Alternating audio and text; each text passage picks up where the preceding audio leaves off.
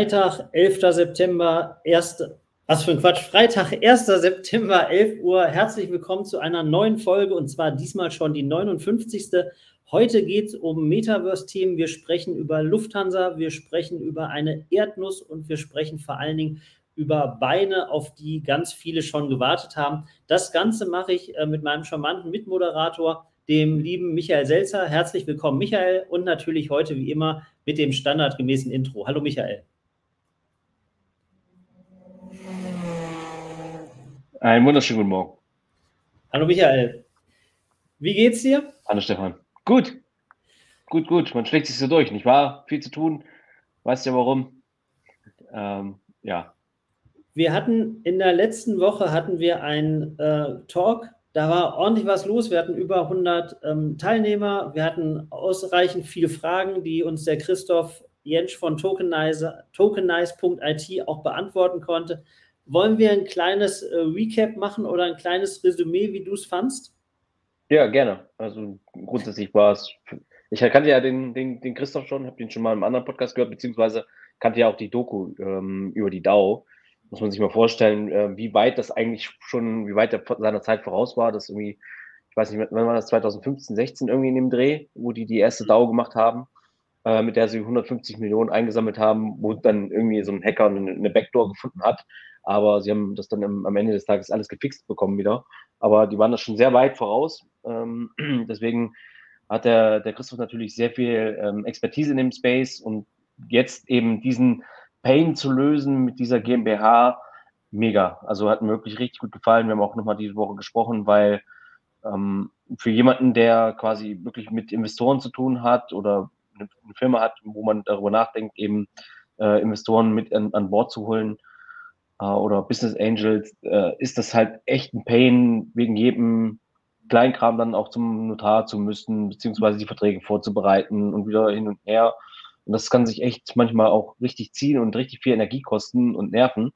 Und dann eben so einen vereinfachten Use Case zu haben, dass wirklich die, auf der einen Seite hast du die Verträge, auf der anderen Seite kannst du genau festlegen, wie viel, wer, wann, in welchem Sweet Spot investieren kann, ähm, sodass du gar nicht mehr darauf angewiesen bist, das jetzt speziell in irgendwelche Runden zu machen, sondern kannst wirklich sagen, okay, wenn du jemanden triffst, der Bock auf dein, auf dein Projekt hat oder auf deine, auf deine Firma, äh, kannst du ihm ganz einfach den Link zuschicken und er kann sich seine Anteile kaufen und ist damit sogar noch flexibler, als wenn es wirklich dann, äh, wenn zum Tag ist, das erstmal alles eingetragen werden muss. Und das hat der Christoph alles gelöst.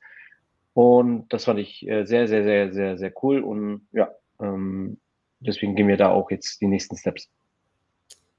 Kann ich eigentlich gar nicht äh, viel mehr zu sagen, als was du schon gesagt hast. Also ich fand es, wie gesagt, man kennt ja von früher, früher das normale Crowdfunding das ist ja dann meistens so, hier Produkt schon mal ein bisschen eher bekommen oder irgendwelche Goodies kaufen. Ne? Aber so wirklich zu sagen, ich will Anteile an einer Firma haben. Und ähm, das hat Christoph also auch sehr, sehr sympathisch rübergebracht, weil er schon sehr viele Firmen gegründet hat, wo er sagt, ja, das ist alles, wie du schon sagtest, ähm, nervenaufreibend und auch teuer. Ne? Und dann eine Lösung zu finden, die dann auch noch rechtskonform ist. Ne? Es gibt ja viele so dubiose Konstrukte im, im, im Netz, ja. ne, wo dann die Leute irgendwo auf der Strecke bleiben und das irgendwie unter einen Hut zu bringen, ähm, also echt Hut ab, da auch ähm, das, das durchzuziehen. Und ich denke, das ist ein, ein großer Use Case, weil ähm, wenn du auf Investorensuche bist, dann ist ja meistens vielleicht auch besser, wenn du vielleicht lieber wenig, weniger hast, ja, wo ein paar Leute haben, die sagen, ich glaube da an das Projekt, ich kann da 1000 oder 5000 Euro reingeben ja, als wenn du sagst, ich suche jetzt denjenigen, der da zwei Millionen oder fünf Millionen investiert. Da sind vielleicht die, die, die Crowd, also die Menge mit, mit kleineren Beträgen schneller gefunden. Ne, und dafür dann überall zum Rechtsanwalt zu rennen oder zum Notar und einen Vertrag zu machen, ähm, dann bleibt von den 1000 oder 5000 Euro auch nicht mehr so wahnsinnig viel über. Insofern wirklich sehr ähm, smartes Modell. Wer das verpasst hat, das war Folge 58, gibt es auch bei Spotify. Ähm, haben wir uns eine etwas über eine so knappe halbe Stunde, dreiviertel Stunde Dreiviertel, dreiviertel Stunde. Ja. Ähm, wir haben aber auch schon gesagt, bei großem Interesse ähm, werden wir da nochmal ein Special zu machen, was dann eine Stunde ist, weil wir hatten danach noch gesprochen und da sagte der Christoph, ja, er hätte das alles nur so ganz kurz angerissen, ne, zu jedes einzelne Thema, da hätte er noch Stunden erzählen können, aber es war ja erstmal so fürs, fürs Intro, um zu sehen, ob euch das auch interessiert. Ja, absolut. War wirklich, wirklich gut und die Möglichkeiten sind auch gut. Also gerade auch was so Mitarbeiterbeteiligungsprogramm angeht. Ne? Das ist ja ähm, auch, was du darüber abbilden kannst. Er hat mir das, das Dashboard gezeigt, wie das hinterher aussieht, wo du den Cap Table siehst. Also das sieht wirklich, wirklich wunderbar aus und das macht es halt schon deutlich einfacher und ist ja ähnlich wie bei uns. Wir sagen ja auch, du kannst eigentlich relativ früh in den Fahrer investieren, bekommst dafür eben den physischen Gegenwert in Form, Form der Karte ähm, was sonst eigentlich für den Fahrer ja auch nicht möglich wäre, dass man Kleinstbeträge eigentlich äh, einnehmen kann. Und genau das ist der Case hier auch. Du kannst halt mit kleineren Beträgen eben mehr die Masse mitnehmen. Und das, das Ziel ist ja, oder das Beste, wenn du, wenn die Firma im Wert steigt, dann hast du halt die Möglichkeit, diese Anteile ja auch irgendwann zu verkaufen. Beziehungsweise du kannst auch sagen, ich möchte jetzt irgendwann einen richtigen GmbH-Anteil umwandeln. Diese Funktion hast du ja dann mit dem, mit dem Tokenrecht. Und das ist schon ziemlich, ziemlich gut. Und ja, ist ein sehr schöner Use Case, äh, dem, dem, dem ich auch, den wir auch gerne supporten möchten, beziehungsweise auch nutzen möchten, weil wir einfach den Vorteil daraus sehen. Ähm, gute Überleitung. Äh, wer ist wir und wer bist du? Erzähl doch mal allen, die äh, die 50 Folgen äh, davor noch nicht, ich noch nie gesehen haben und sagen, wer ist der sympathische Mann in dem orangefarbenen Shirt, wo drauf steht Racemates? Ja, ich bin Michael, einer der Gründer von Racemates und Racemates ist eine innovative Plattform für den Motorsport. Wir fördern damit äh, Nachwuchsrennfahrer und im Gegenzug können die Fans an den guten Leistungen ihrer Lieblingsrennfahrer teilhaben. Und äh, genau, das machen wir mit äh, physischen Sammelkarten, die durch eine patentierte Drucktechnologie eben mit der Blockchain beziehungsweise auf der Blockchain gesichert sind. Und so kann man selber checken, ob die Karte echt ist und kommt mhm. natürlich dann auch zu dem NFT, wo eben die vertraglichen Sachen geregelt sind. Cool. Man muss aber da keine große Ahnung haben von diesem ganzen NFT-Gedöns. Genau, Richtig, das haben wir alles rausgenommen, weil wir festgestellt haben, dass Motorsport-Fans es einfach haben möchten und eben nicht jeder in dieses Rapid Hole von Crypto Wallet einrichten, Seed Phrase irgendwo aufschreiben, ne, auf einer Crypto Exchange irgendwelche ähm, Cryptocurrency kaufen, genau, dann auf eine NFT-Seite zu gehen, die vielleicht auch noch Scam ist, weil es der falsche Link war und das falsche NFT zu kaufen. Das war den meisten zu kompliziert und man muss manchmal einfach einen Schritt zurückgehen, um die, die, den Mainstream mitzunehmen und eine Brücke zu bauen ähm, um sie für die Technologie zu begeistern. Und deswegen sind wir den Weg zurückgegangen zu einem physischen Produkt, was bei den meisten ja positiv behaftet ist. Genau, Thema Mainstream. Ich weiß nicht, ob du es mitbekommen hast. Äh, Lufthansa hat jetzt ein eigenes ja. ähm, Treueprogramm auf NFT-Basis auf äh, Polygon gestartet. Nennt sich, ähm, ich gucke nach, Uptrip. Uptrip. Ne? Und, da, mhm. und, da, kann man dann, wenn man geflogen ist, wie äh, diese NFTs sammeln. Gibt es auch so eine Kollektion mit Flugzeugen und ich glaube irgendwie Länder oder Europa. Ähm, das ganze Thema halt Treueprogramm wieder aufgegriffen. Das sind wieder so weitere Punkte. Also wir sprechen ja schon sehr lange über, über NFT-Projekte. Ähm, ne? Und jedes Mal denkt man so, ja, ist das jetzt das, was, wo die Masse schreit, yeah, äh, wir kommen, jetzt geht's los.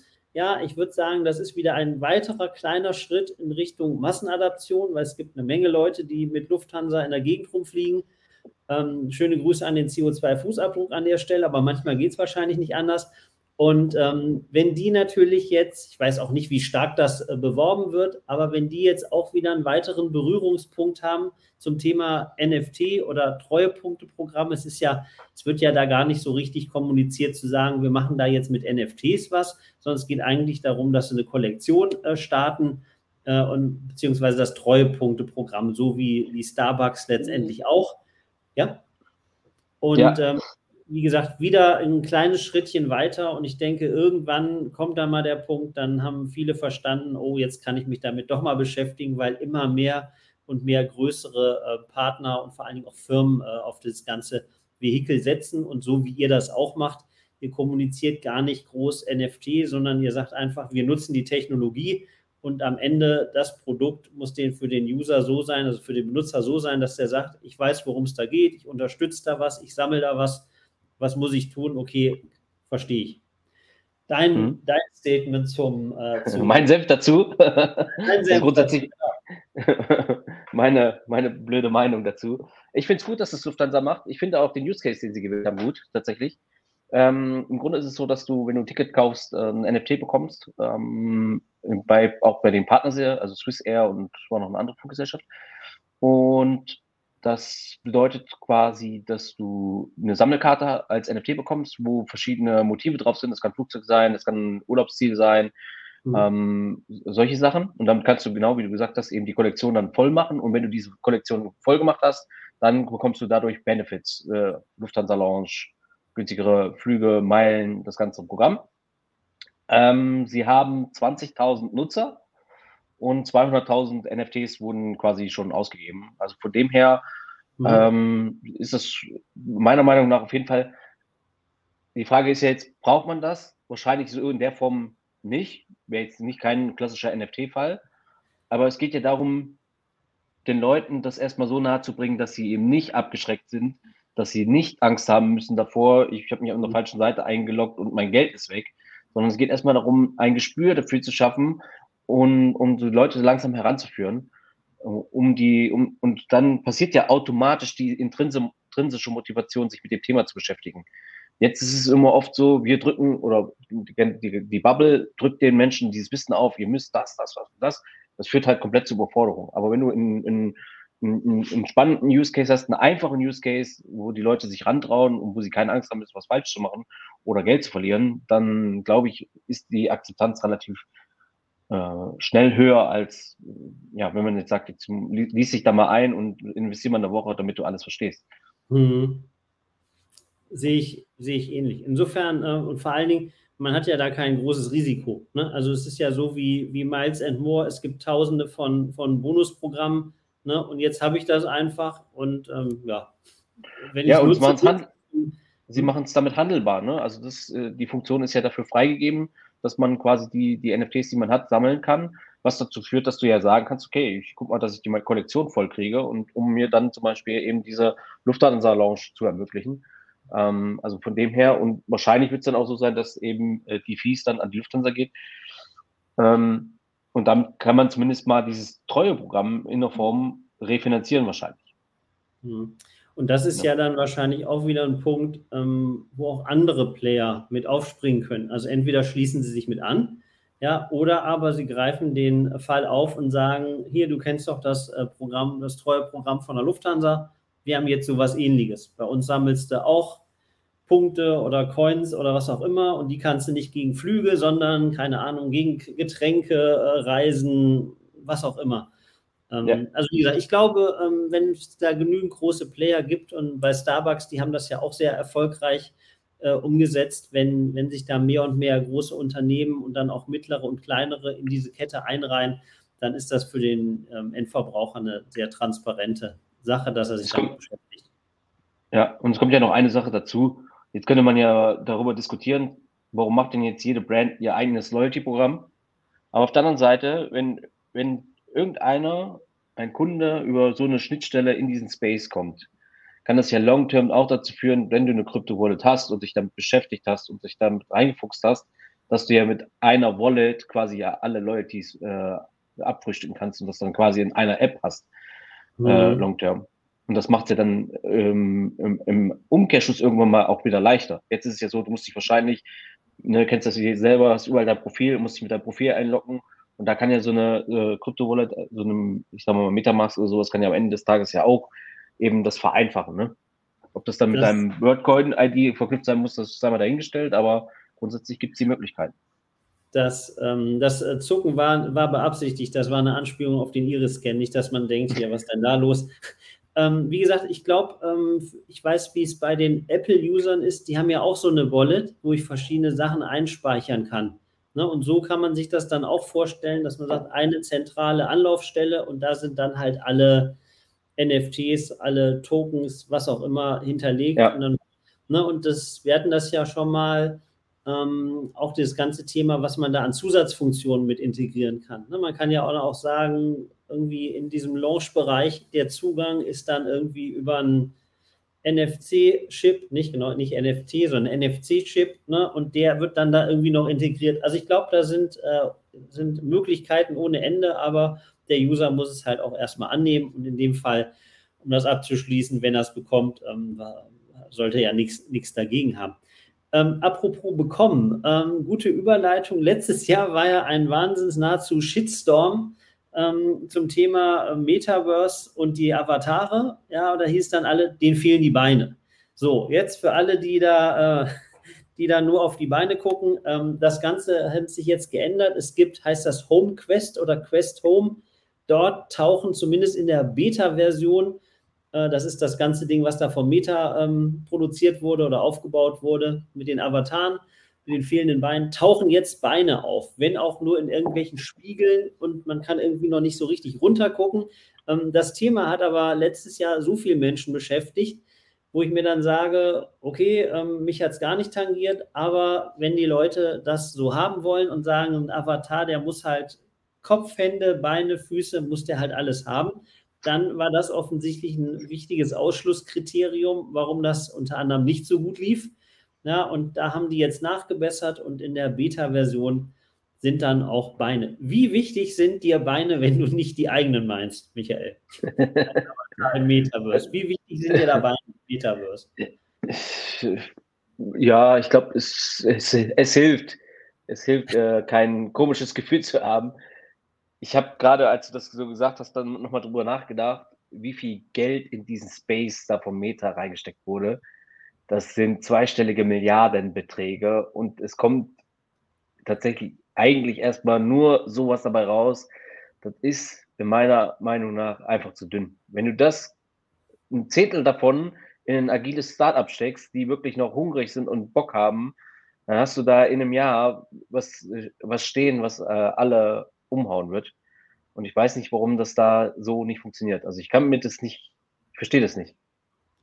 Also, wir hatten ja, wir hatten ja, äh, was interessant ist, du hast ja einen äh, wahrscheinlich unbeabsichtigten Special-Effekt bei deinen äh, Racemates-Karten. Und zwar bei dem Maximilian Günther blinkt das immer so. Oh, ja, und das oh. blinkt immer genau an der Stelle, wo diese Goldpunkte sind. Also äh, klasse für die Animation, ähm, ist, äh, sie, sieht gut aus, wenn man da eine Weile hinguckt. Aber ähm, anderes Thema. Schön abgelenkt. anderes Thema. Ähm, genau, sind wir da eigentlich mit den, mit den Beinen durch? Was natürlich auch so ein bisschen, oder vielleicht doch noch zwei, drei Sätze dazu, die, ähm, ja, ich würde sagen, das Problem, was, was damals entstanden ist, war folgendes, dass die Leute nicht aus dem Web 2, äh, geschweige denn Web 3 Kosmos kamen, sondern sie kamen aus der grafischen Benutzeroberfläche und wissen halt, wie sieht eine Sony PlayStation aus, wie sieht eine Wii aus, äh, wie sieht eine Xbox aus, die Grafik. Und dann haben die gesagt, naja gut, wenn Facebook jetzt eine Art Metaverse baut, dann erwarte ich mal mindestens äh, so eine Grafik wie bei den Spielekonsolen, die ja dann auch mit einem eigenen Prozessor ähm, zu laufen sind. Ja, und die waren natürlich alle maßlos enttäuscht, als sie dann im Browser eine Grafik vorfanden, ähm, die halt sich extrem unterscheidet. Und dann natürlich noch keine Beine. Ähm, ja, äh, und ich gebe dir da recht für das Geld, was da versenkt wurde oder was da investiert wurde. Ich weiß es nicht. Aber ich hätte, da ich selber nicht programmieren kann, hätte ich es auch nicht besser machen können. Insofern ähm, kann ich da, alleine, da auch gar nicht kritisch äußern. Insofern. Ja, alleine äh, in 2022 haben die 13,7 Milliarden in den Space investiert. Mhm. Also das ist viel, viel Geld, ne? Das ist eine, eine 13 mit 9 Nullen dahinter. Ja. Also, ja. Gruß an Adam Riese. Ähm, wie gesagt, gut, äh, kommen wir zum nächsten Thema. Ich habe eine, eine, Dafür sollten beide dabei sein. kommen wir, äh, kommen wir zum, zum nächsten Thema. Ich habe von Red Bull, die haben so ein Magazin, Bulletin, und da gibt es einen sehr, schöne, ähm, sehr schönen Bericht über das Metaverse. Da hat jemand äh, eine Erdnuss sexuell belästigt. Ähm, Oh. Was aber, was aber damit, also die, es ist eigentlich mehr so oder belästigt, würde ich mal viel mehr sagen. Ähm, der wollte einfach, war im Raum und hat dann ein Emoji schicken wollen und hat dann gleich ein Herz geschickt, anstelle irgendwie eines anderen Emojis, einfach so ein Smiley. Ähm, den poste ich mal in, die, äh, in den Kommentaren, liest sich, liest sich ganz wunderbar. Und ich finde, es ist, es ist ja erst vor ein paar Tagen erschienen. Ich glaube, das ist extrem wichtig, dass auch Medien das ganze Thema aufgreifen. Also ich hatte gestern hatte ich ein äh, interessantes Gespräch und da geht es halt auch um das Thema Medien und Web 3, das zu kombinieren. Die arbeiten da an ganz eine ganz interessante Sache, wo einer ganz interessanten Sache. Da geht es ja dann auch irgendwie, wie können, können Publisher äh, auf dem Markt agieren, wie kann man Content-Kreatoren ähm, richtig, also gut bezahlen oder zufriedenstellend bezahlen, wie können die sich untereinander da verknüpfen ein ganz, ganz spannendes Format. Und Ich glaube, ähm, ja, es braucht noch ein bisschen wie bei den, wie den Sachen eben auch, die wir erzählt haben, aber die, von denen wir gesprochen haben. Aber ich glaube, irgendwann kommt man so diese Wende mit dem, durch die Massenadaption und dann sagen die Leute, hey, jetzt, wo sind denn die Use Case? Was wir gestern auch hatten, das ist halt, dass viele sagen, ja, jetzt ist KI das Hype-Thema und das verdrängt das Metaverse und das Map 3-Thema. Ähm, über kurz oder lang sieht man, dass die beiden äh, von der KI profitieren werden. Ne? Aber solange man jetzt irgendwie so schwarz-weiß unterwegs ist und nur sagt, ja, entweder oder, dann muss man da vielleicht ein bisschen genauer hingucken. Ich äh, puste das mal und dann kommst du auch zu Wort. Haha. ja, du, du, du, hast ja gerade wieder Stichwort KI ähm, noch in den Raum geworfen. Ich habe, ähm, ich weiß nicht, ich habe den Podcast von Tarek Müller, ich weiß nicht, ob du den kennst, von About You mhm. bei OMR gehört. Und der hat was ganz Cooles gesagt, was, wo ich dachte, das, das ist eigentlich so KI-Anwendung richtig geil für, für Shops. Jetzt stell dir mal vor, also er hat das an einem Beispiel gemacht. Ähm, du bist zum Beispiel in Italien auf eine Hochzeit eingeladen und du hast eigentlich so richtig keine Ahnung oder keine Idee, welches Outfit du dafür wählen würdest. Und jetzt hast du quasi einen, einen Online-Shop, wo du Klamotten kaufen kannst, wo du dem sagen kannst, ich bin äh, im Spätsommer in Italien äh, auf einer Hochzeit, ähm, stell mir mal bitte das passende Outfit dafür zusammen. Und das sind mhm. ja dann so zum Beispiel Use Cases für die KI, wo ich sage, das macht ja auch wieder total Sinn, ähm, wo ich, äh, wo ich tatsächlich äh, ähm, ja, begeistert wäre, wenn es das gibt, weil ähm, das ist auch dieses Netflix-Ding, ne? man weiß immer nicht, was man gucken soll. Äh, und ähm, solche Sachen dann zu vorgeschlagen zu bekommen, ich meine, das ist ja das, warum auch Amazon diesen Riesenerfolg hat, weil es eben dir diese, diese Inspiration einfach gibt. Ne? Ja. Genau, du hattest eben. Kleiner Exkurs. Ja, ich, ich wollte dazu was sagen, jetzt ist weg. Ähm, was war das? Entschuldigung. Mit, du hast, äh, nee, nee, was hast du eben erzählt mit. Ähm, tja, jetzt ist der Faden weg. Dann. Ähm, ist, ist, nicht schlimm. Ähm, hast du mitbekommen mit dem äh, Bitcoin, was diese Woche passiert ist? Also, no financial advice an dieser Stelle, ne? Nur für alle, die. also, der ist ja hoch und, runter, ist ja hoch und runter gegangen. Mhm. Ist ja die Woche einmal 10% gestiegen, hat das leider alles schon wieder abgegeben. Äh, und zwar hat die äh, SEC äh, quasi eine, einen Antrag für einen Bitcoin-ETF zurückgewiesen. Mhm. Und das zu Unrecht. Äh, da gab es dann vom, vom Gericht halt quasi die, die, den Hinweis, beziehungsweise das Gericht hat der, äh, dem, der, der Firma Recht gegeben, dass das zu Unrecht abgelehnt wurde und in dem Zuge wurden dann die, die, diese Bitcoin-ETF auch größtenteils freigegeben. Äh, mhm. unter anderem BlackRock ist ja so ein großes, äh, ähm, großes Unternehmen, äh, beziehungsweise der größte Vermögensverwalter der Welt. Genau, und deswegen ist natürlich der Bitcoin-Kurs äh, stark nach oben gestiegen, bis zu 10 Prozent, aber hat das leider, leider wieder abgegeben. Und dann ist noch was Spannendes passiert. Es wurde eine, eine so, neue. Ist jetzt, wie ist jetzt der Stand? Also nicht zahlenmäßig, sondern was, was ist jetzt erlaubt oder was ist nicht erlaubt? Naja, dass sie, also dass die, S, die SEC jetzt schon versucht zu blocken, mehr oder weniger, aber das kriegen sie nicht durch, sodass jetzt nach und nach die Bitcoin-ETFs von, von den ganzen, ich glaube, es sind zehn ah. Firmen insgesamt mit, mittlerweile, dass sie die auf den Markt bringen dürfen. Mhm. Darum ging es ja. Genau. Ja. ETF ist auch ein super spannendes Thema. Ne? Ich glaube, der, wer hat das gesagt? Absolut. Hier, der, der Herr Müller hier, dummes Geld irgendwie, ne? Also gibt es ganz. Ja, Mr. Dax meinst du oder wen? Ja, also da gibt es ganz, äh, ganz kontroverse Diskussionen. Ähm, gibt halt auch viele, die sagen, du, ich widme mich gar nicht, ich investiere da irgendwie so ein ETF und nach 30 Jahren freue ich mich dann. Ähm, wie gesagt, äh, auch ein Riesending. Wenn man auf den DAX guckt, da ist es momentan auch mega spannend, weil die 16.000er Marke, die ist da heiß umkämpft. Ja. Und jetzt heißt es hopp oder top. Ähm, wie gesagt, no financial advice an dieser Stelle. Ähm, ja, September wird spannend, ist, glaube ich, so über die letzten 30 Jahre so immer der schwächste Monat gewesen, aber äh, das ist halt so im, im, Gibt im, so eine Börsenweisheit. Im statistischen Mittel, ähm, das heißt ja nichts, ne? also kann ja dann trotzdem noch gut werden. Insofern ähm, ist jetzt die Frage, hält die 16.000er Marke und gibt es jetzt erstmal zu 16.200 und vielleicht auch noch ein Allzeithoch oder aber schmiert das Ganze jetzt irgendwie ab. Wir werden es im September ja erleben. Ja, aber er hat 15,6 haben wir doch schon angetestet, oder nicht? nach unten. Ja, auch schon 15,5, ja. Ah, okay. Also wer sich das so im Chart anguckt, äh, da gab es, glaube ich, inzwischen sechs Fehlausbrüche. Dreimal mhm. oben, dreimal unten. Und ähm, mhm. ja, diese Range, die zieht sich halt schon über, über einen sehr langen Zeitraum. Insofern. Ähm, aber es gibt doch diese Börsenweisheit, ne? Uh, sell in May and go away, but remember, come back in September oder irgendwie sowas. Kennst du das? Hast du schon mal gehört? habe ich also schon mal gehört, aber ich glaube, dass ich weiß gar nicht, ob das September ist, zurückzukommen, sondern ich glaube erst irgendwie November. Oktober. Oktober November, ja. ja. Ich meine, auch, es war September. Es gibt auch Statistiken, glaube ich, da war irgendwie die letzten 20 Jahre gab es immer so einen Einbruch, immer über 7 Prozent. Ähm, müsst ihr nochmal nachgucken. Ähm, naja, mal gucken. Also wir werden das, ich werde das ja äh, Woche für Woche verfolgen. Kleiner, kleiner Börsenexkurs an dieser Stelle und no financial advice.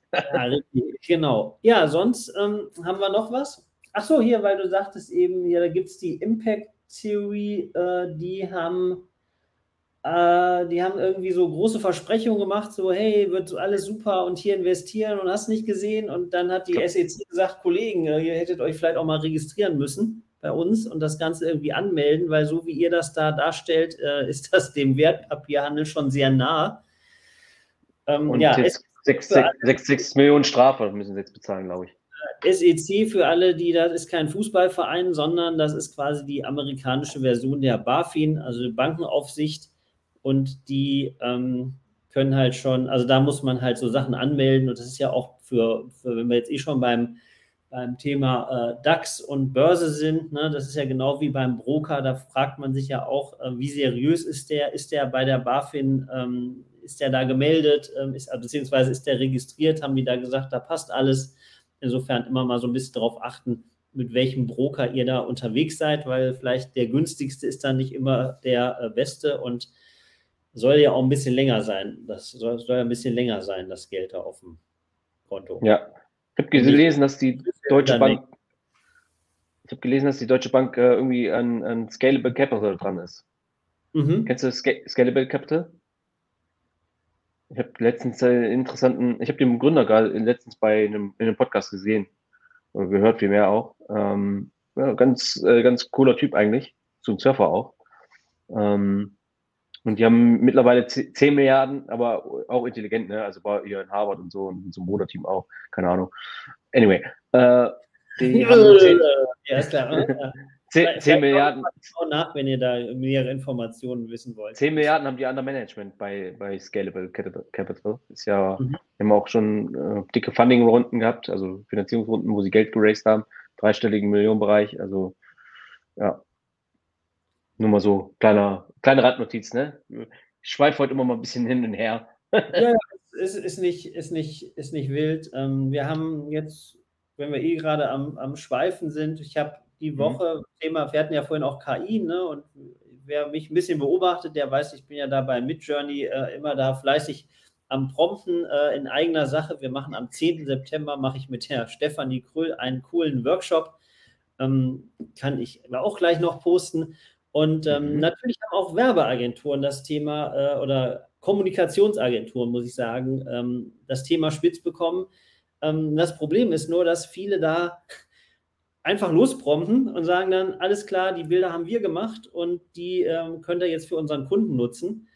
Und dann sind da Bilder, wo du sagst, ähm, na, ich weiß nicht, ob ihr euch die angeguckt habt, aber da fehlen irgendwie etliche Finger. Ähm, und das ist dann natürlich, mal abgesehen davon, wie das jetzt rechtlich ist, dass man da seinen Namen drunter schreibt, ähm, das ist, glaube ich, auch nicht so ganz in Ordnung. Aber mich hat persönlich da mehr gestört, ähm, dass da fehlende Finger sind. Ähm, wie gesagt, also wenn, dann äh, macht das besser ordentlich, weil es ist ja für die Leser, die das dann lesen oder Bildmaterial sich anschauen, die, die sind so Stockfotos gewohnt. Da kommt mit Journey mit Sicherheit. Ähm, vielleicht einfach ein bisschen, äh, ein bisschen länger probieren, das so als hier, wie heißt das? No Front, sagst du immer, ne? No Front. aber das war echt scheiße, was die da abgeliefert haben, muss man fairerweise Aber äh, ja, ist, ist so, äh, ist ja meine persönliche Meinung. Vielleicht, ähm, es ging auch nicht um Fingeramputation, sonst wäre das bestimmt gerechtfertigt gewesen. Mhm. Wir haben die 30 Minuten wieder erfolgreich äh, hinter uns gebracht. Ähm, ich, ich, danke dir wie immer für deine Zeit. Ich Sehr gerne. Ähm, fürs Zuschauen an den digitalen Endgeräten. in der nächsten Woche sind wir bereits bei Folge 60 und ähm, dann, dann schauen wir mal, was uns da erwartet. Beste Grüße und äh, bis kommenden Freitag um 11 Uhr. Tschüss. Bis dahin, ciao.